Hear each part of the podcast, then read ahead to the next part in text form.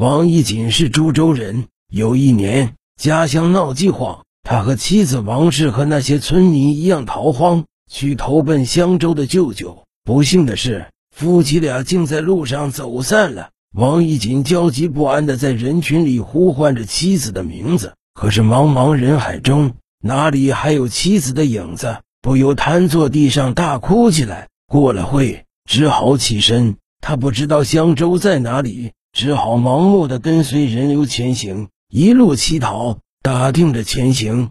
不知道走了多少天，终到了襄州。此时他又累又饿，晕倒在一家门口。有个眼睛红红的、样子很是诡异的老妇开门，看到王一锦，之前端详一番，便进入里面，命人把王一锦抬进去，放在床上，好生照顾，给他喂了一些汤水。过了会，王义锦醒来，徐徐睁开眼睛，没等说话，那眼睛红红的老妇忽的之前悠悠说道：“应了。”王义锦此时身子虚弱无力，目睹他怪异的举止，并没有放在心上，挣扎着欲起身向他施礼，以感谢救命之恩。那老妇却是面无表情的道：“公子身子虚弱，还是躺下吧。”说罢离去。几天后。王义锦身子方好点。有一天，那老妇询问他的身世后，八字王义锦一一作答。那老妇告诉他，他所说的的舅舅离此不远，已经离世了，让他安心在此养病。王义锦听罢，很是悲痛，泪如雨下。老妇安慰他几句，离去。过了几天，老妇带着一个如花似玉的女子至前，王义锦见到，很是喜欢。目不转睛地看着他，那女子羞红脸离去了。那老妇目睹，言道：“小女所云年方十六，她的父亲早逝，和老身相依为命。她和公子的年纪八字都配，老身想让你入赘，我可以出资为你开一家客栈养家糊口，你可同意？”王义锦想起走散的妻子，生死不明，犹豫不决。那老妇人目睹。忽的之前拍他一下，道：“应了。”那王义锦立刻高兴地答应下来。几日后，两人成亲了。成亲后，夫妻恩爱。王义锦很是孝敬那老妇人，只是纳闷的是，这岳母总是神出鬼没的，晚上时常把屋门紧闭，一个人在屋里不知干什么，还时而絮絮叨叨的。吃饭的时候也是默不出声，看人的时候。红红的眼睛让人发怵，王义锦觉得他怪怪的。有一天，忍不住惊奇地询问妻子索云。若云听罢一惊，随即又恢复常态，笑道：“母亲年纪大了，性格孤僻古怪，你习惯就好。”王义锦听罢，不好再问了。后来在客栈里听人议论，此地有妇人擅长下蛊，这种人叫做草鬼婆。所谓放蛊。就是将一种特制药粉投入食物中，人吃了后会心智迷乱，受投药者的控制。据说古药成分是蛇、壁虎、蟾蜍等等晒干碾成的粉，草鬼婆把它们珍藏起来，一段日子便就成了中药。自己的岳母会不会是个草鬼婆？王义锦惴惴不安地想着。一年后，索云生下个白白胖胖的男孩，一家人都很高兴。起名木子，从来不笑的老妇看到婴儿，高兴的笑了。可王一锦看他笑得很可怕。此后，老妇又恢复常态，不苟言笑，也不接近那木子，令王一锦更是奇怪。过了几年，木子长大了，而老妇人老去，弯腰驼背，白发苍苍，满脸皱纹，眼睛依然红红的，举止更加古怪。有一天晚上。王义锦出宫回来时，看到岳母屋里的灯还亮着，里面传出诡异的声音。一直都好奇的他，遂贴在窗外，捅破窗子望去，不由大惊。只见岳母红红的眼睛，目光犀利。桌上有个小小的罐子，岳母絮絮叨叨的，不知念叨着什么。过了会，拿起那罐子，默默的走出来。王义锦忙极快离开。躲在院中树后，看着他拿着那罐子走进柴房。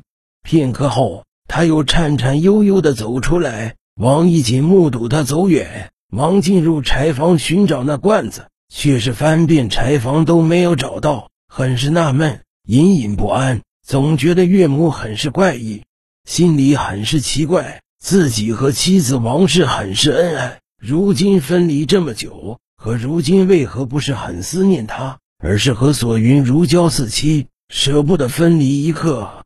难道岳母真的是人们传说的草鬼婆，给自己下了情蛊？据说被草鬼婆下了情蛊后，就会死心塌地喜欢那个女子，这些都令他百思不得其解。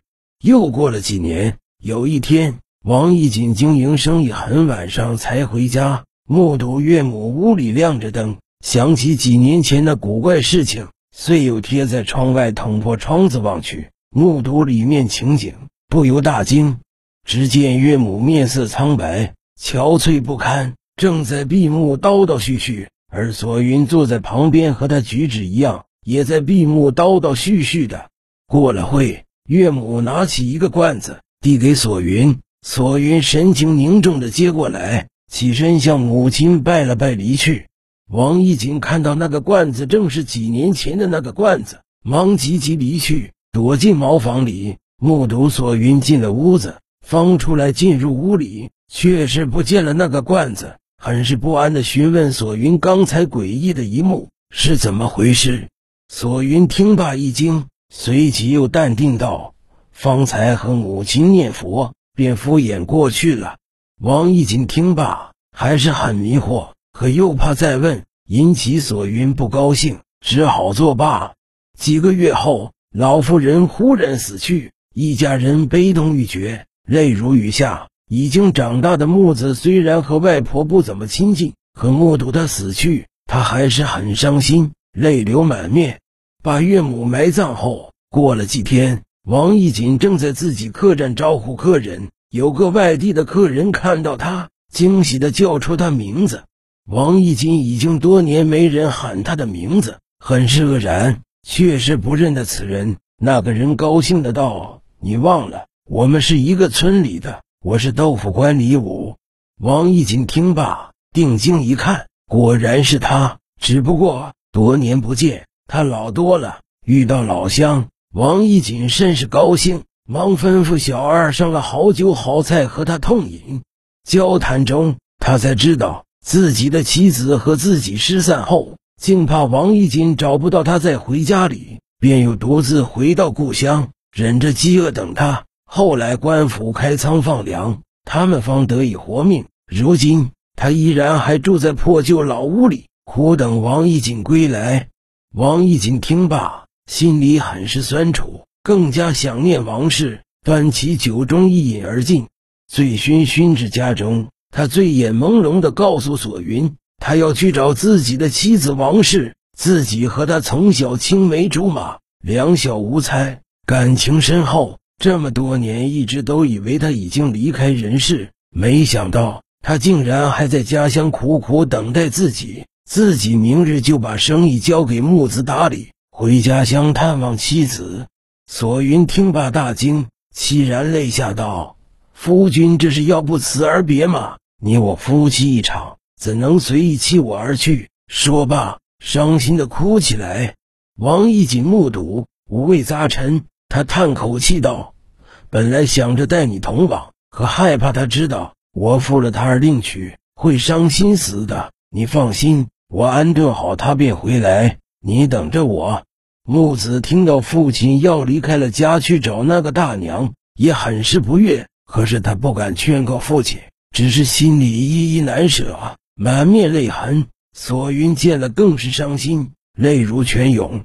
几天后，王义锦骑马要离开了，母子二人为他送行。索云此时倒不再悲伤，而是笑吟吟地拿出两个花纹怪异的酒盅，道：“今日一别，不知郎君何时回来。”我敬你一杯，为你饯行。说罢，端起酒盅一饮而尽。王义锦此时归心似箭，拿起酒盅一饮而尽。一家人洒泪而别。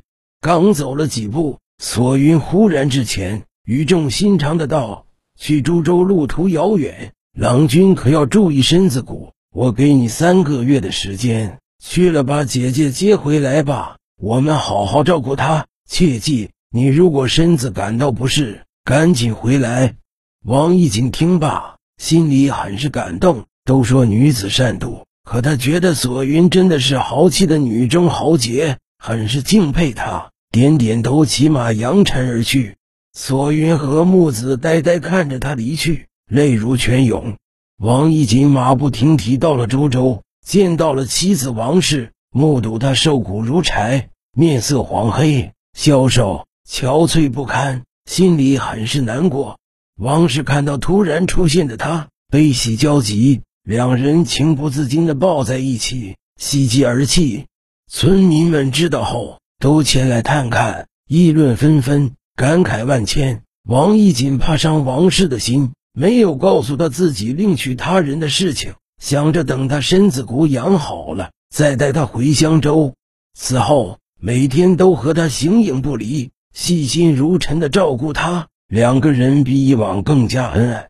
不知不觉过了三个月，王义锦忽然得了怪病，上吐下泻，浑身没力。几日后。忽然死去了，王氏悲痛欲绝，肝肠剧烈，哀嚎一声，忽的撞墙而亡。村民们知道后都惊呆了，叹息着把他们埋葬在一起了。而此时的左云在家里苦等王义锦不归，算着日子，他已死去了。他的母亲本是草鬼婆，死后把蛊术传给了他，他给王一锦下了蛊，要是他三个月回来，啥事没有。还有救，要是不回来，必死无疑了。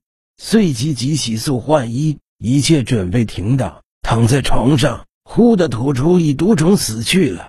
木子悲痛欲绝，哭得死去活来的，把母亲厚葬后，遂把客栈托给伙计李牛打理，自己骑马直奔株洲。到了那里，才知道父亲和大娘已经去世了，顿时悲痛欲绝，泪水成河。买了祭祀的贡品和烧纸，在坟前哭个够。几日后回家，把母亲的棺木挖掘出来，雇人运到株洲，和父亲、大娘埋葬在一起了。此后，自己把客栈转让，离开了那个地方，在株洲娶妻生子，过着幸福的生活。